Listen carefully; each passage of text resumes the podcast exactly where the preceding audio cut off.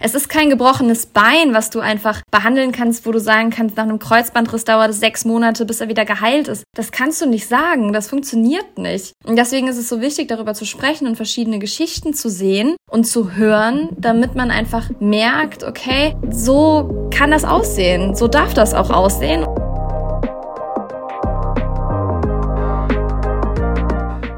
Hallo und herzlich willkommen zu Your Girl Next Door. Mein Name ist Marie Lappas und ich freue mich, dass du heute hier bist. In diesem Podcast teile ich jede Woche ehrliche Gespräche mit inspirierenden Gästinnen, die uns Einblick in ihren bisherigen Lebensweg geben. Ich glaube fest daran, dass wir alle voneinander lernen können. Deshalb lehn dich zurück, schnapp dir dein Lieblingsgetränk und lass uns loslegen.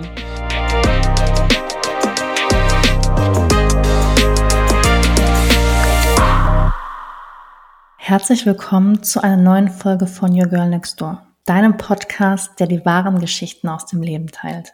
Ich freue mich, dir meine heutige Gästin vorzustellen, Kira Marie Kremer. Sie ist keine gewöhnliche Person, sondern eine bemerkenswerte Persönlichkeit, die in den letzten Jahren eine unglaubliche Reise unternommen hat. Kira ist nicht nur Gastgeberin des erfolgreichen Podcasts New Work Now, sondern auch Gründerin, Speakerin und sogar Vize Miss Germany 2022. In dieser Folge werden wir tief in Kiras faszinierenden beruflichen Werdegang eintauchen.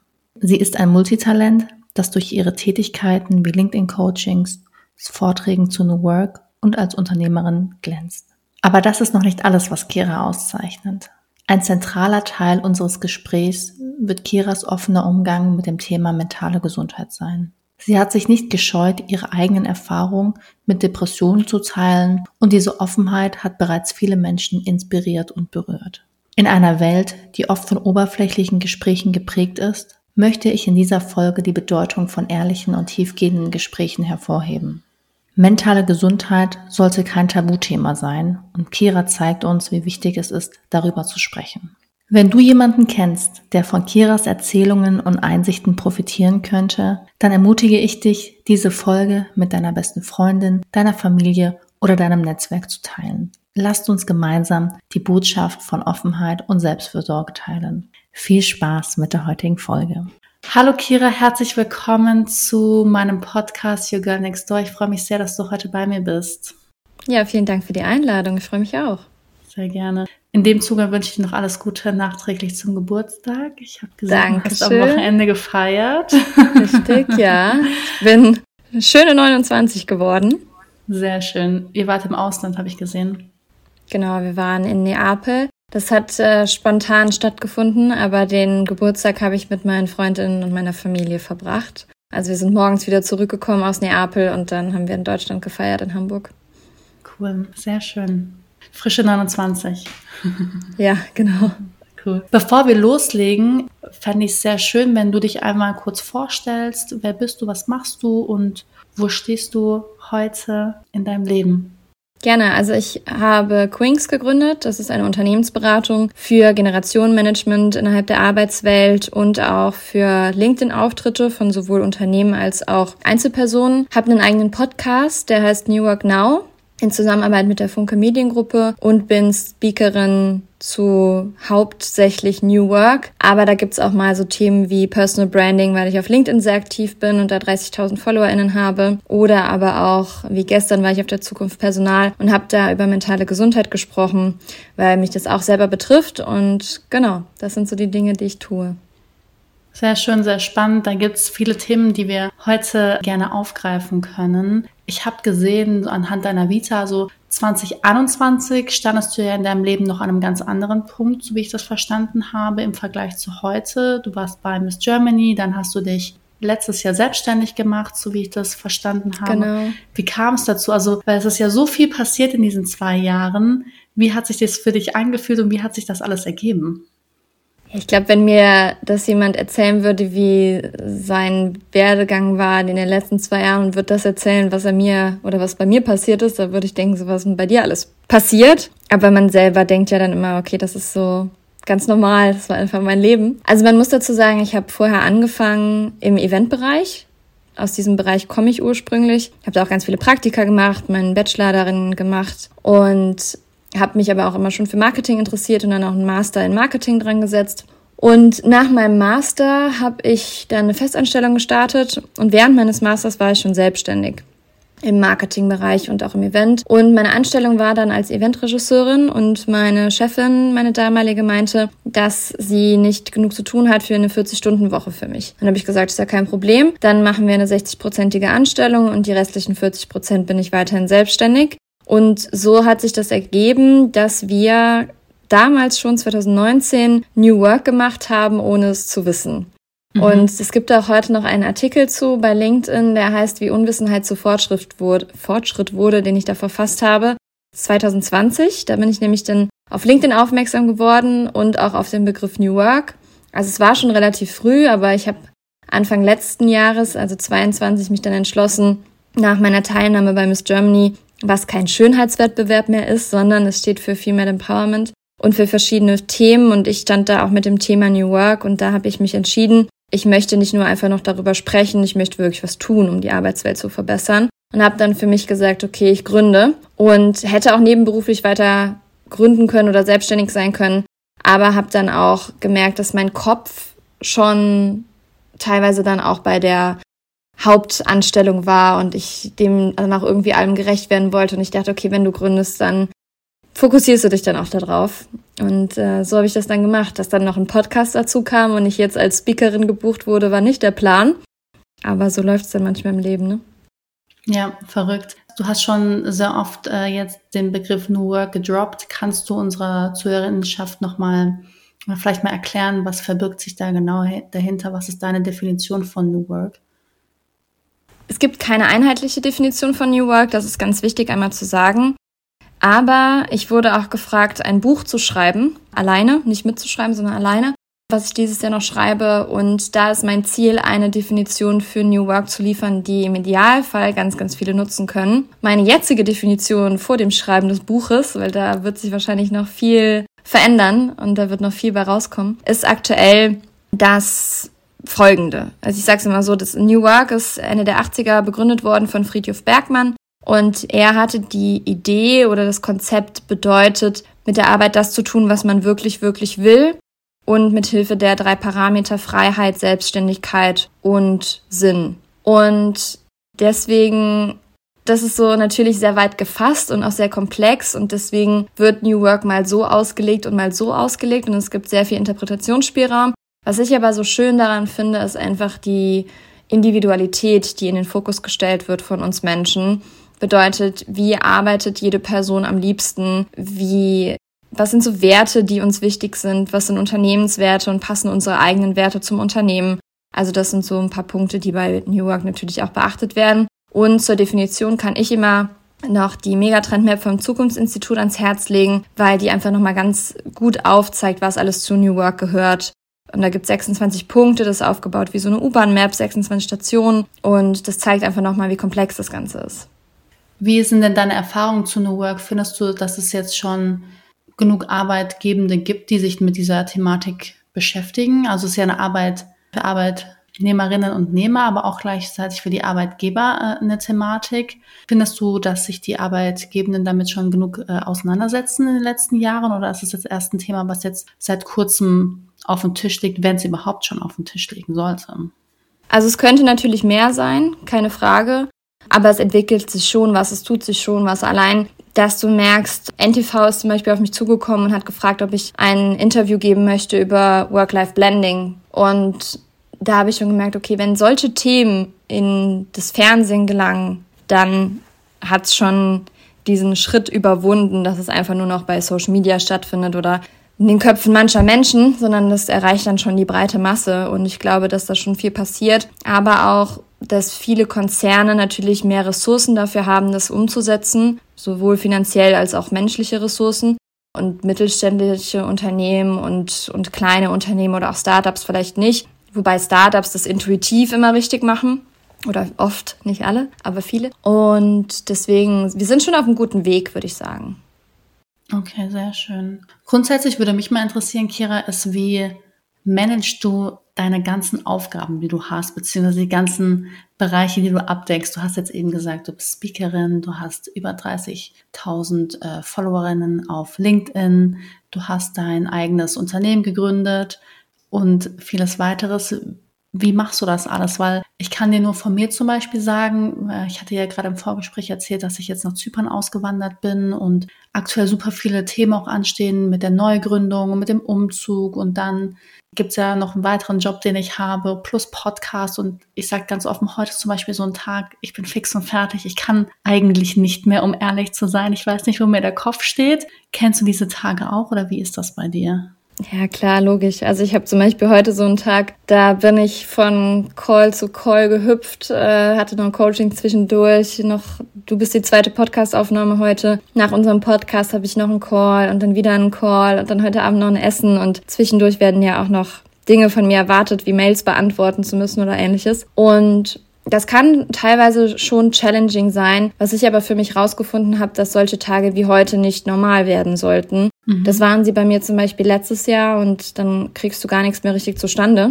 Und das ist dann so schade. Also ich habe zum Beispiel für mich festgelegt, ich mache montags und freitags keine Calls, weil ich einfach Zeit haben möchte für Fokusarbeit, für Arbeit an meinem Unternehmen und habe dann auch gemerkt, so drei Tage in der Woche Zeit für Calls zu haben, reicht vollkommen. Also es ist vollkommen mhm. ausreichend. Und ansonsten habe ich auch gemerkt, ich mache an den Tagen, wo ich Calls mache, keine Calls vor 11 oder nach 18 Uhr. Ob ich dann arbeite, ist mir selbst überlassen, aber einfach, dass ich dann merke, so mein Energielevel vor 11 Uhr macht einfach keinen Sinn, da einen Call zu machen, eine Podcastaufnahme, da bin ich einfach noch nicht da. Und abends auch irgendwann, ich bin zwar eine Nachteule, aber dann gerne an so Fokusarbeit und nicht noch irgendwie austauschen oder hier noch ein Call oder da noch ein Call. Und Calls sind natürlich auch wichtig. Was mir aber auch sehr, sehr wichtig ist, sind zum Beispiel To-Do-Listen. Also ich habe meine eigene Notizen in der Notizen-App vom mhm. iPhone, weil sich das mit dem MacBook und mit dem iMac und mit dem iPad und dem iPhone wirklich connecten kann direkt. Und das mag ich ganz gerne. Und daraus schreibe ich mir dann jede Woche einmal runter, was ich die Woche erledigen möchte. Und das nochmal in so einen Planer. Ich habe den von Kamuschka, den Planer, und ich mag den richtig gerne. Also das war das erste Mal, dass ich mir so einen geholt habe. Und das macht schon Spaß. Und ja, das ist so für mich nochmal ganz wichtig. Also Dinge vorzubereiten, für mich auch nochmal selber Grenzen zu setzen, wann arbeitest du wirklich und wann nicht. Das war schon wichtig. Ja, da bin ich auf jeden Fall bei dir. Weil manchmal erschlägt es einen auch einfach und man hat irgendwie so viele To-Dos und aber ich glaube, wichtig ist auch, wie du gesagt hast, auch mal zu filtern, was sind denn die Prioritäten, die ich habe und muss dieses eine To-Do vielleicht noch heute erledigt werden oder kann es auch vielleicht morgen gemacht werden oder kann es vielleicht jemand aus meinem Team übernehmen, wenn ich jetzt gerade schon von Team spreche. Du hast ja Quinks gegründet dieses Jahr hol uns doch gerne einfach mal ab, was verbirgt sich dahinter, was war die Idee und wie bist du da mittlerweile aufgestellt? Quinks habe ich gegründet, weil ich einfach nochmal was verändern wollte, nicht nur in der Arbeitswelt oder nicht nur mit meinen LinkedIn-Postings oder Artikeln, die ich geschrieben habe, sondern auch was tun wollte aktiv. Und der Name und das Konzept stehen schon vor lange. Und ich habe mich aber mhm. lange nicht getraut, damit rauszugehen, weil ich einfach keine Erfahrung in dem Bereich gesammelt habe also ich war jetzt nicht in der Unternehmensberatung tätig und äh, habe da jetzt ganz viele Erfahrungen gesammelt. Habe dann aber mit Menschen in meinem Umfeld gesprochen, beruflichen Umfeld, die dann auch gesagt haben, Kira, ganz ehrlich, vielleicht hast du jetzt dich diese Erfahrung in, dem, in der Unternehmensberatung gesammelt, aber du hast dich so in dieses Thema belesen, du hast einen eigenen Podcast zu dem Thema, du wirst bei NTV eingeladen als Expertin, also das reicht eigentlich schon, um mhm. zu Worauf wartest du noch? Genau, genau, genau, und um sich mal auszuprobieren. So, und dann habe ich Queens gegründet und Queens steht für Queens, Queers und Kings, weil es mir einfach sehr wichtig war, alle Menschen im Unternehmen anzusprechen. Und wir beschäftigen uns mit den Generationen in der Arbeitswelt. Und zwar für mittelständische Unternehmen oder größere Unternehmen, weil in diesen Unternehmen ganz viele unterschiedliche Generationen dabei sind und dort arbeiten. Und es gibt ja, circa vier Generationen am Arbeitsmarkt gerade, die natürlich auch ganz viel Konfliktpotenzial mitbringen. Ältere Menschen, die Jüngere nicht verstehen, Jüngere, die Ältere nicht verstehen und auch so Prägungen nicht verstehen, nicht offen sind für Neuerungen oder sich schnell auch, ja, eingeengt fühlen und bedroht durch Neuerungen und deswegen habe ich gesagt, dem möchten wir uns annehmen. Und als ich dann die Idee hatte, ist dann für mich bei der Recherche rausgekommen, das, was wir machen, gibt es schon. Es gibt Unternehmensberatungen, die es mit anbieten, aber keine, die sich so darauf fokussiert hat. Deswegen, das war schon mal ganz cool. Mhm. Und das heißt Generationenmanagement. Und ich finde aber Generationenmanagement passt nicht, weil man Generationen nicht einfach managen muss, sondern man muss dafür sagen, dass sie sich verstehen, dass sie miteinander arbeiten und dass so ein Zusammenhalt herrscht. Und das bedeutet nicht, dass man einfach einen Manager oder eine Managerin drauf ansetzen soll und sagt, bring mal die Leute zusammen, sondern das müssen die Leute auch schon von sich aus wollen und mit, miteinander tun. Und deswegen nennen wir das Genfluencing. Und mhm. weil ich früher aber auch gefragt wurde, Kira, wie hast du es geschafft, bei LinkedIn so groß zu werden? Und kannst du mal einen Workshop geben? Kannst du mal einen Vortrag halten zu dem Thema? Habe ich dann auch gesagt, okay, den Part nehme ich auch bei Quinks noch mit ein, weil das aber auch ein LinkedIn eine Plattform ist, auf der alle Generationen vertreten sind oder die meisten unterschiedlichen Generationen. Und so bieten wir halt auch LinkedIn-Workshops an oder beraten Einzelpersonen oder CEOs, wie sie bei LinkedIn starten.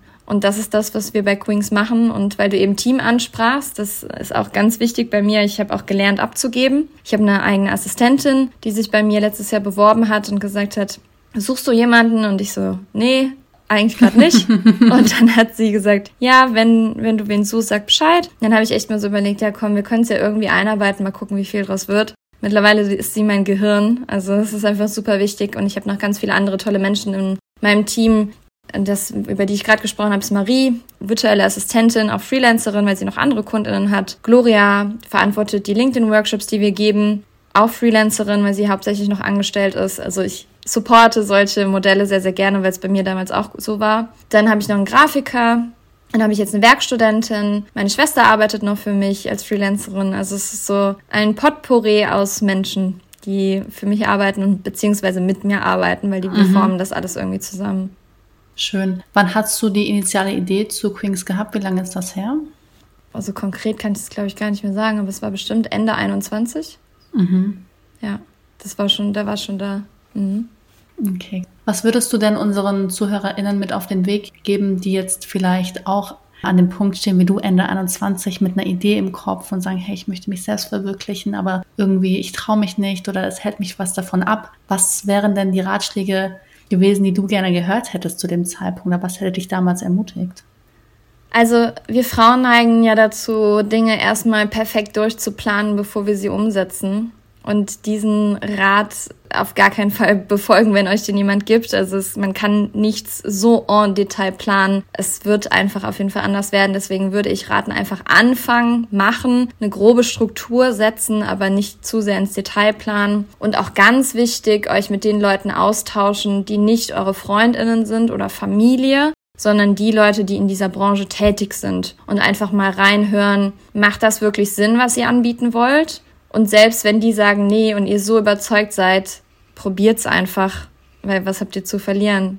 Wir fallen in Deutschland sehr weich, wenn irgendwas passiert und wir vielleicht so privilegiert sind, dass wir jetzt auch nicht unsere Familien ernähren müssen aufgrund unseres Jobs, fallen wir leicht. Und deswegen finde ich es schön, das einfach mal auszuprobieren und sagen zu können, es hat nicht geklappt, aber es war nicht einfach ein Fehler, sondern es war einfach ein neuer Step auf dem Weg von mir. Ja, sehr schön gesagt. Hast du das Gefühl, dass da Frauen zurückhaltender sind als Männer, gerade in Bezug auf die Thematik zu gründen oder eine Idee umzusetzen? Ich kenne jetzt keine konkreten Zahlen, aber es ist ja allgemein bekannt, dass Startup-Gründungen eher von Männern kommen als von Frauen.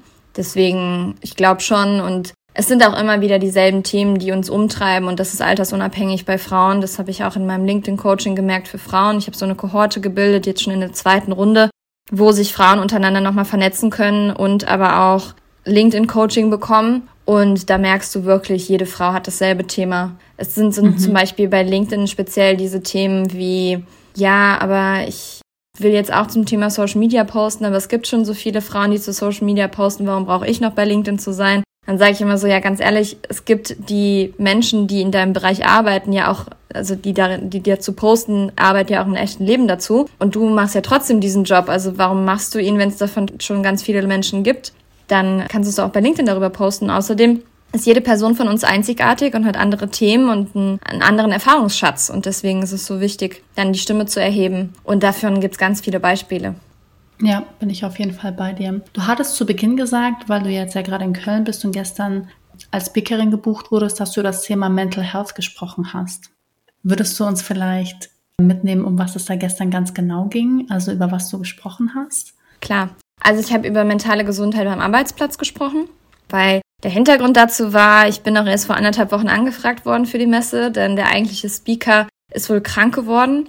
Und dann haben sie mich angefragt und ich war so, ja, wieso nicht? Welches Thema? Und sie so, ja, du schreibst doch immer über mentale Gesundheit, könntest du dir auch vorstellen, darüber zu sprechen. Und dann habe ich gesagt, klar, wieso nicht? Mache ich im Podcast ja auch. Und dann habe ich über mentale Gesundheit gesprochen und zwar auch über meine eigene Geschichte, mhm. weil ich im November letztes Jahr die Diagnose Depression bekommen habe und ja, ich dann einfach so die Brücke schlagen konnte mein, von meiner eigenen Geschichte zu mentaler Gesundheit am Arbeitsplatz generell. Und da waren ja ganz viele PersonalerInnen im Publikum, wo ich dann auch so gemerkt habe, okay, den Appell, den ich hier loslasse, der ja sorgt wirklich für irgendwas. Also der löst etwas aus in den Menschen und habe das noch mit Zahlen, Daten, Fakten untermauert, wie zum Beispiel, dass die Depressionsrate laut der Weltgesundheitsorganisation um 25 Prozent gestiegen ist oder dass jeder dritte Deutsche im Laufe des eigenen Lebens an einer psychischen Erkrankung leidet. Und ich glaube, das sind so Dinge, die dann auch wachrütteln und die Menschen bewegen. Und habe danach wirklich viel Zuspruch bekommen, viele Menschen, die dann noch Fragen gestellt haben und danach noch zu mir kamen. Und das hat mich sehr gefreut. Wenn du jetzt gerade von deiner eigenen Depression gesprochen hast, hast du es dann letztes Jahr noch geschafft, dein Unternehmen das weiter aufrechtzuerhalten? Oder wie, wie war die Situation bei dir letzten Jahres, wenn ich da fragen darf? Ja, also tatsächlich war es so, Queens ist offiziell gegründet worden im Dezember, weil ich den Gründungszuschuss beantragt habe und dann auch eine gewisse Deadline hatte, bis ich alles abgeben musste. Und im November kam die Diagnose und ähm, im Dezember bin ich mit Queens nicht rausgegangen, weil ich einfach selber so gestruggelt habe und nicht wusste, wo vorne und hinten ist und alles in Frage gestellt habe.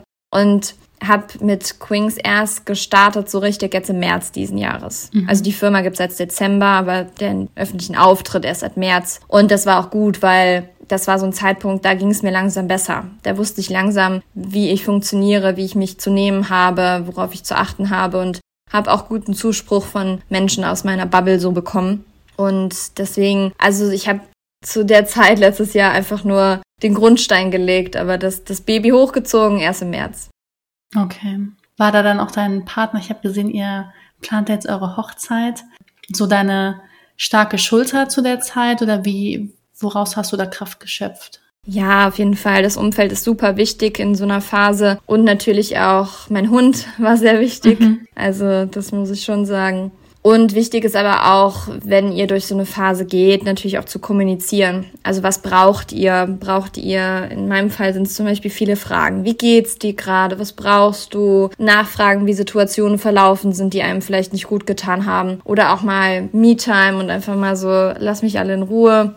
Oder was auch immer es gerade in dem Moment ist. Und das dann aber auszudrücken, ist ganz wichtig, weil es gab gestern auch eine Frau, die nach dem Vortrag zu mir kam und meinte, sie leidet auch an der Depression, noch nicht so lange diagnostiziert, aber aufgrund dessen ist ihre Beziehung in die Brüche gegangen. Und ich war so, wow, es hätte auch ganz anders bei uns ausgehen können. Ist es zum Glück nicht, aber ja, ist schon wichtig, das Umfeld an der Seite zu haben.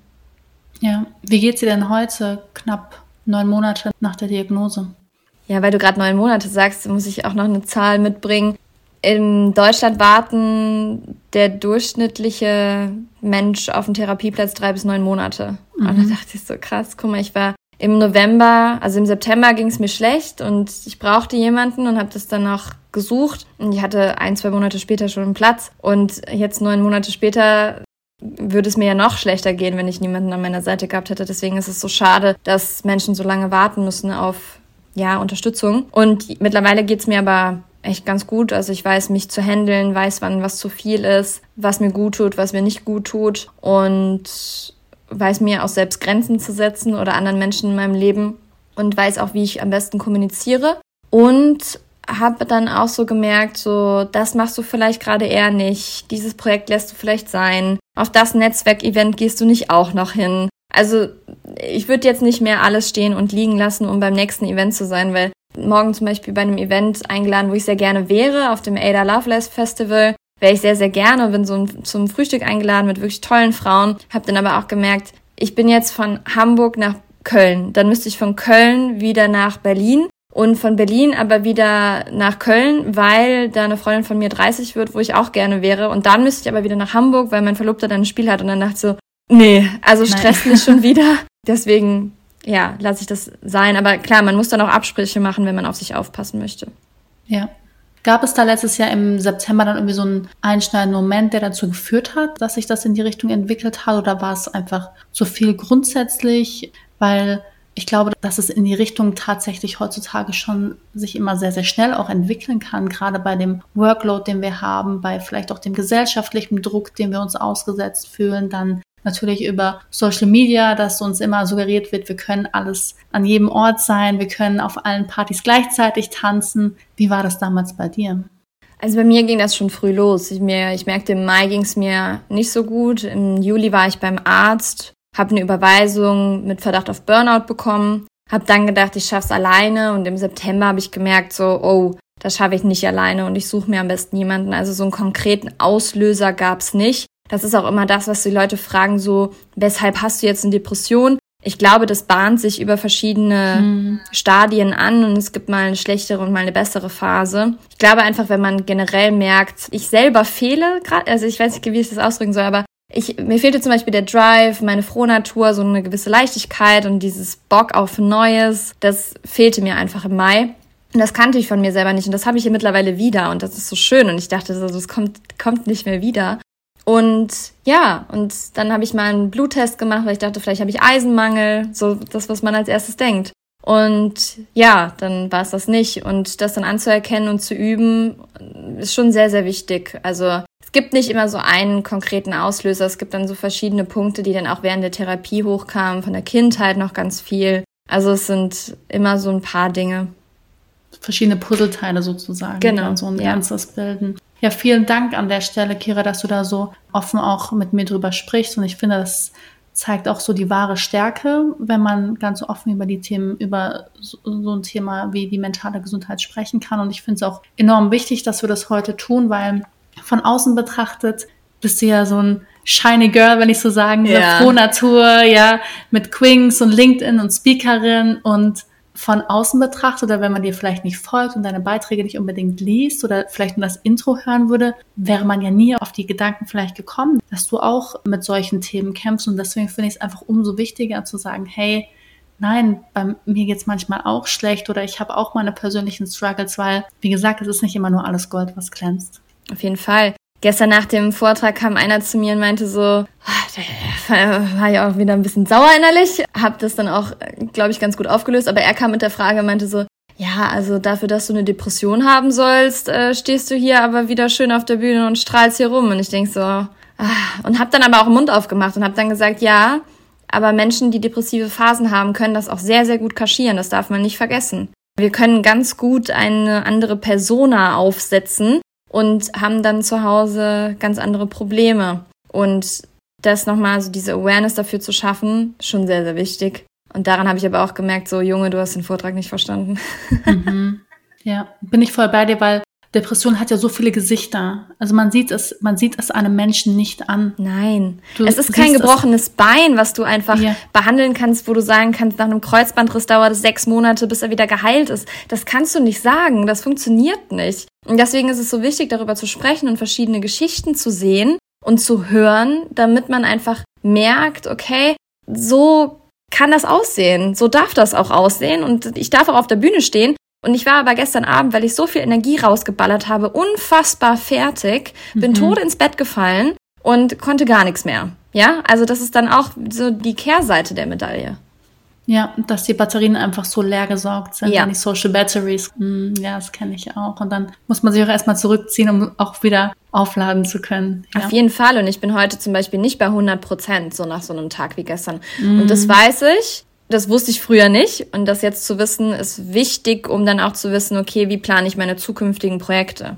Ja, und dann vielleicht auch an einem Tag wie heute auch nicht so streng mit sich selbst zu sein und zu wissen, genau. okay, hey, ich habe hier gestern abgeliefert und ich habe im Prinzip so vielleicht auch ein bisschen Se Seelenstriptease betrieben auf der genau. Bühne. Deswegen hier, ich bin gut, wie ich bin heute. Es ist in Ordnung, dass ich ja. vielleicht nur mit 80 Prozent fahre und nicht wie sonst vielleicht mit 100. Eben, ja. genau. Mich würde noch mal eine Sache interessieren, Kira, ist, wie bist du aufgewachsen? Also war das Thema so Selbstständigkeit, dein eigenes Ding zu machen, immer schon ein Wunsch von dir gewesen oder ist das mit der Zeit gewachsen? Hol uns da doch gerne noch mal ab. Eigentlich wollte ich nie selbstständig werden, weil meine Mama selbstständig ist und die hat sich damals selbstständig gemacht hat aus dem Keller gegründet. Also es ist wirklich eine Gründungsgeschichte, wie sie im Buche steht. Im Keller als Einzelperson gegründet, dann in ein Mietobjekt mit ein paar Angestellten. Dann hat sie ihr eigenes ja, Studio gebaut und dann noch als Haus mit ganz vielen anderen Wohnungen da drin und äh, das mit meinem Papa zusammen. Also es ist so, wie es im Buche steht, ist einfach super Was gut gelaufen. Deine Eltern? Äh, meine Mama ist, hat ein Kosmetikstudio mhm. mit, genau, die, die bietet in Eschweiler, da wo wir herkommen, ja, Fingernägel, also Naildesign an, Fußpflege, Massagen und alles. Und ähm, genau, mein Papa ist angestellt, aber der äh, ist natürlich so am Start und hilft, wenn es geht. Und mein Opa hat damals einen Fliesenlegerbetrieb gegründet. Und das natürlich sehr früh, da gab es mich noch gar nicht. Und mein Onkel hat es übernommen. Also von der Seite ist Selbstständigkeit gefühlt schon immer so ein Ding gewesen. Und ich habe aber auch gemerkt, wie viel meine Mama immer gearbeitet hat und habe dann so gedacht, so nee, selbstständig sein werde ich nie. Und ja, dass es dann letztes Jahr dann doch irgendwie so kam und ich irgendwie schon immer selbstständig war. Also ich habe ja seit 2016 mein Gewerbe, weil ich als Hostess angefangen habe. Und dann hat sich das immer irgendwie ergeben und dann hatte ich das parallel zu meiner Anstellung. Und jetzt bin ich voll selbstständig. Ich kann mir aber auch vorstellen, irgendwann mich nochmal anstellen zu lassen. Also mhm. in einen Konzern zu gehen beispielsweise. Ja. Okay. Was waren denn deine drei größten Learnings jetzt in den letzten Jahren? Vielleicht auch beginnend ab 2021, als deine ganze Reise so Richtung Selbstständigkeit auch gestartet hat. Also die größten Learnings habe ich dieses Jahr gemacht. Das heißt, mhm. wenn ich die äußern darf, sehr gerne. gerne. Das erste Learning ist, dass ich auf jeden Fall mehr zu mir und meiner Person stehen möchte und mehr das äußern möchte, was mir wichtig ist. Und wenn Menschen Dinge sagen oder Dinge tun, die mir nicht passen, das auch zu sagen und mehr auf mich aufzupassen und mehr zu mir zu stehen. Also wie bin ich drauf, was brauche ich in dem Moment, was sind so meine Glaubenssätze und dann auch mal anzuecken, weil das habe ich nie gelernt. Mhm. Ich wollte immer allen gefallen und das ist ja eigentlich auch schwierig, weil man dann eine Person nie greifen kann, wie sie eigentlich ist, weil sie immer anders ist bei anderen Menschen. Und Deswegen, das ist so ein Punkt, den ich auf jeden Fall sehr stark gelernt habe. Ich habe gelernt, dass Arbeit nicht alles ist. Für mich war Arbeit schon immer sehr wichtig und das wird sie auch immer bleiben. Aber ich habe gemerkt, Arbeit ist nicht alles und Freundinnen, Familie bleiben ein Leben lang, im Idealfall natürlich. Und die Arbeit wird sich immer sehr, sehr schnell verändern und ist auch irgendwie nur Mittel zum Zweck, das muss man auch sagen. Also wir verdienen damit Geld. Vielleicht können wir damit noch etwas Gutes tun und uns selbst verwirklichen. Aber menschliche Beziehungen sind einfach super, super wichtig. Und das habe ich gelernt. Das ist mein zweites Learning. Und äh, ja, mein, mein drittes, also ich habe noch sehr, sehr viel mehr gelernt. Ich muss gerade überlegen, welches ich so an erste Stelle packe oder an dritte Stelle packe. Darfst auch ruhig mehr raushauen, wenn du sagst, ja. du hast da noch wichtige Learnings. also ich würde noch sagen, mir selbst und anderen Grenzen setzen. Also mir selbst Grenzen setzen zum Thema Arbeit.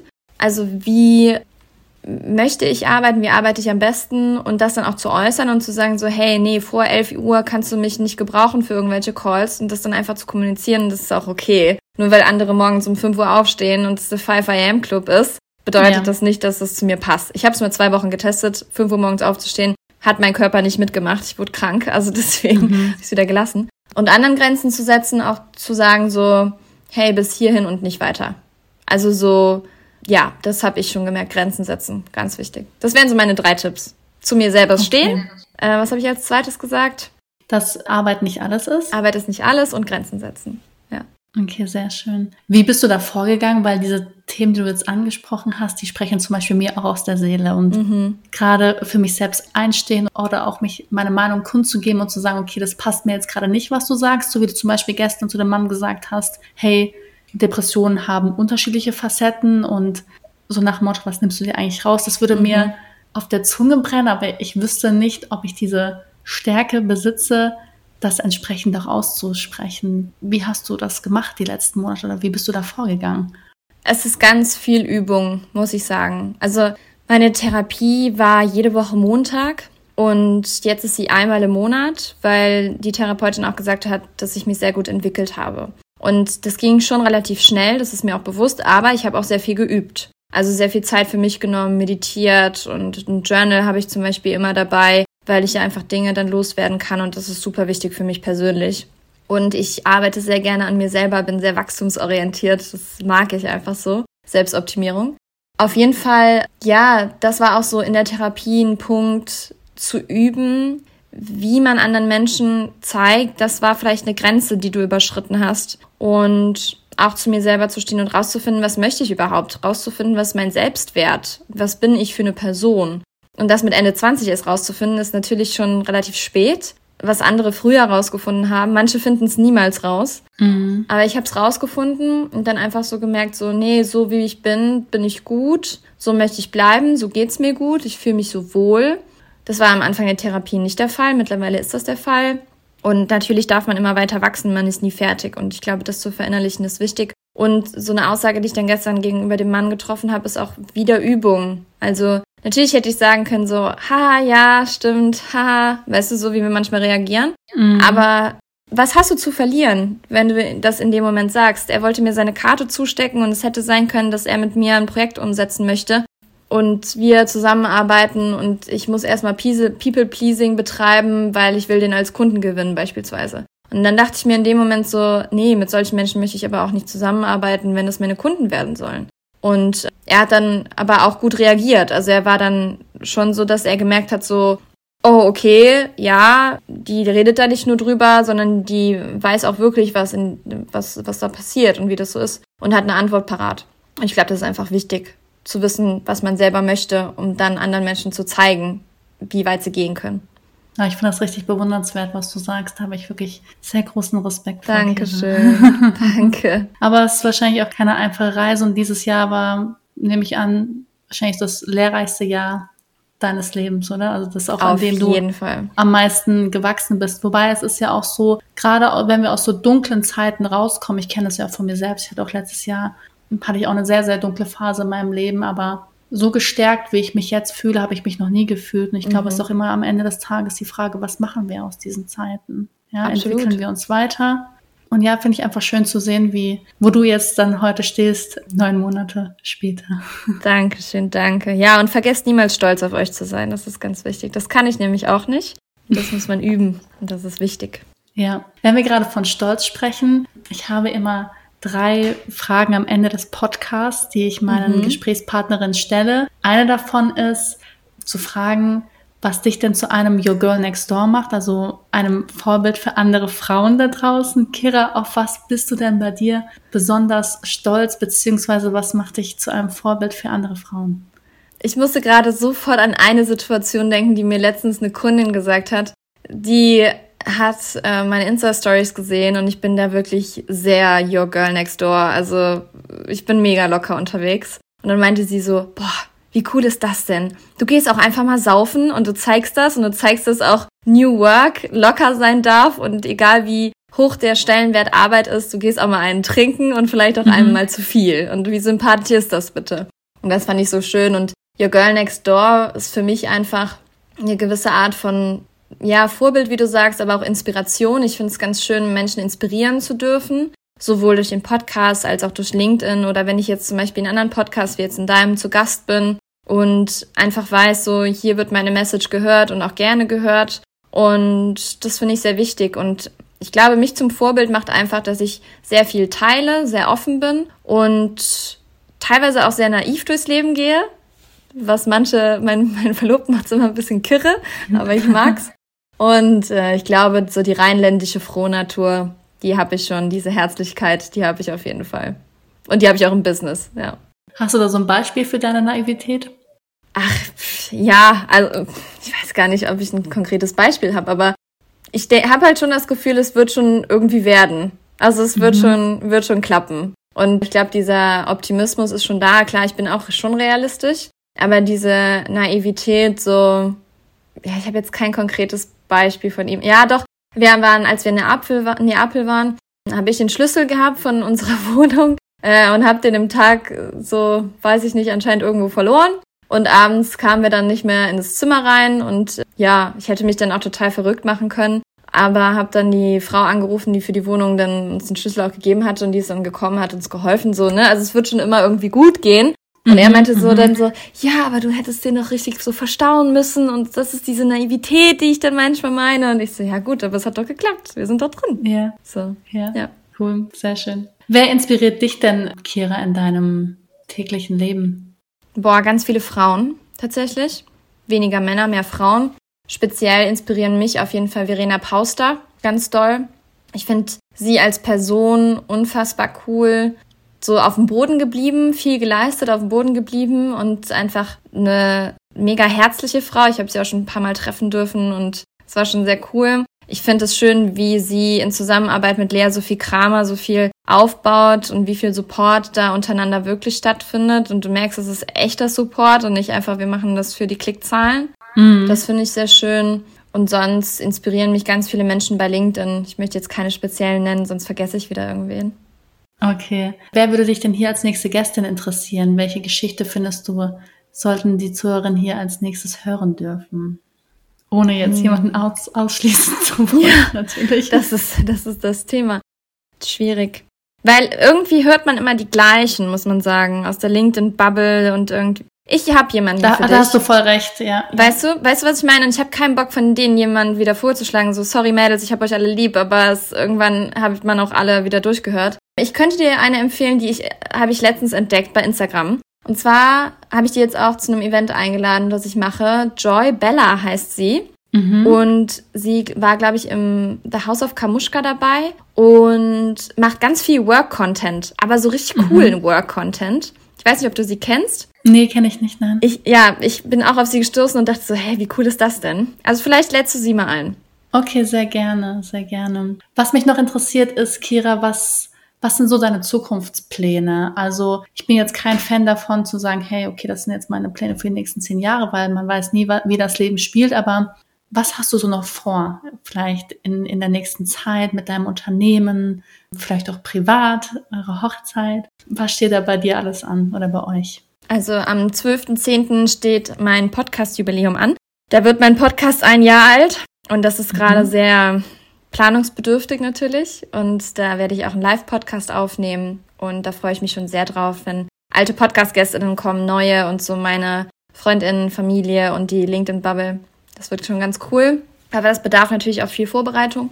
Und dann parallel plane ich noch meine eigene Hochzeit. Wie du sagst, mhm. das ist auch äh, ein mhm. riesen, riesen Ding, was man da plant. Und ansonsten große, ja, das Buch muss ich auch noch schreiben. ähm, so nebenbei. Ich, ja, so nebenbei. Das schreibe ich bis Mitte November, muss ich abgeben, weil im April wird es schon gelauncht. Also es ist schon krass, es mhm. geht jetzt sehr schnell.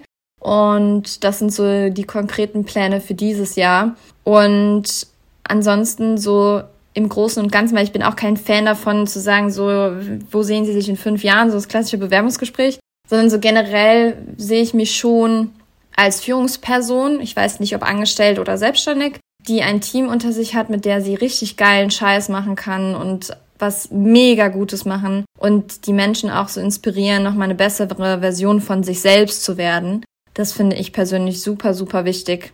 Und ich hoffe, dass ich einen Fußabdruck hinterlassen kann auf dieser Erde und in Deutschland einfach irgendwas verändern darf. Das wäre schon so mein, mein Ding. Aber ich freue mich auch, wenn ich irgendwann eine Familie haben darf. Und so, das ist schon wichtig. Das hätte ich nie so erwartet, aber das hat sich schon verändert. Schön. Gibt es denn jetzt noch etwas, was wir heute nicht besprochen haben, beziehungsweise noch eine letzte Message, die du nach außen tragen möchtest, abschließen? Seid offen für Neues, für Neuerungen, für neue Ideen, für neue Entwicklungen. Verschließt euch dem Ganzen nicht. Ihr müsst euch nicht direkt damit beschäftigen, aber einfach offen dafür bleiben ist super wichtig. Und offen durchs Leben gehen macht das Leben nicht schwerer, sondern leichter. Sehr schön. Vielen Dank, Kira. Und vielen Dank, dass du dir auch die Zeit genommen hast, heute mit mir zu sprechen. Und ich danke dir vor allem für deine Ehrlichkeit und dass du uns ja so einen großen Einblick auch gegeben hast in dein Innerstes. Das ist nicht selbstverständlich, das weiß ich sehr zu schätzen. Und ich wünsche dir nur das Beste und ja, alles Gute. Vielen Dank. Dankeschön für die Einladung und für deinen tollen Podcast. Ich wünsche dir weiterhin viel Erfolg damit. Danke dir. Danke. Ciao. Ciao. Das war Your Girl Next Door. Authentisch, ehrlich und inspirierend mit Marie Lapas. Ab sofort jeden Sonntag überall, wo es Podcasts gibt. Abonniere am besten jetzt den Kanal, damit du keine Folge mehr verpasst und lass mir gerne eine Bewertung da. Bis zum nächsten Mal.